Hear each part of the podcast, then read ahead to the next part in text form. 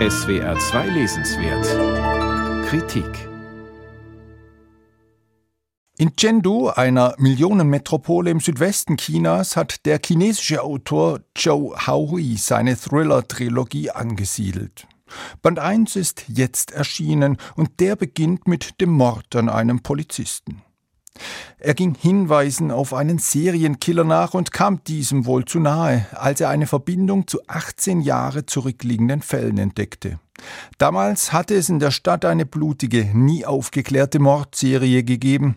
Die Opfer erhielten vorab eine Drohung in Form einer schriftlichen Todesanzeige. Darin benannte der Täter ihre Vergehen. Einem Polizeibeamten etwa warf er vor, korrupt zu sein. Er setzte die Strafe fest und vollstreckte sie auch gleich selbst.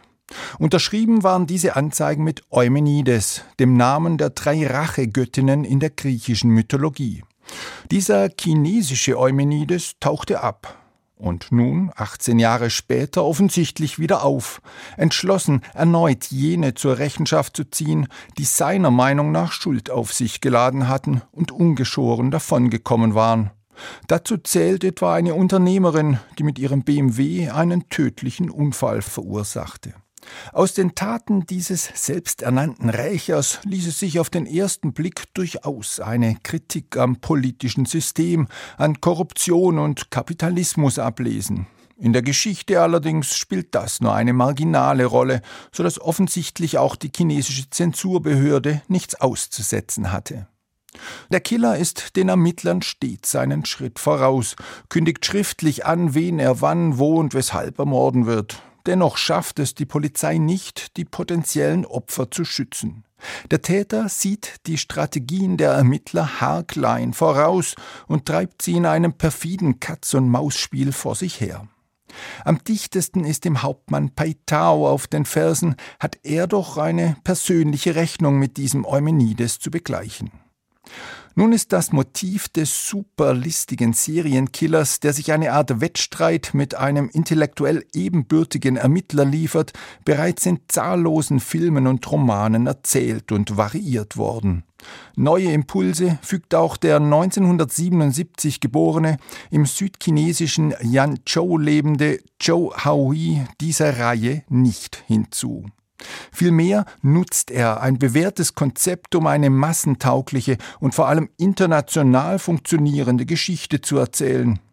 In seiner Heimat landete er damit einen Bestseller, der als Serie und fürs Kino verfilmt wurde.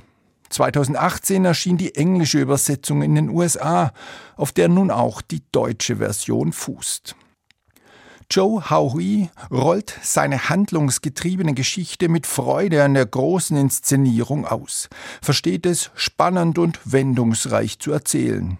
Er legt falsche Fährten, verschiebt immer wieder den Fokus, erhöht zunehmend den Druck auf seine Figuren, um am Ende zwar ein Rätsel spektakulär aufzulösen, gleichzeitig aber ein paar neue aufzuwerfen.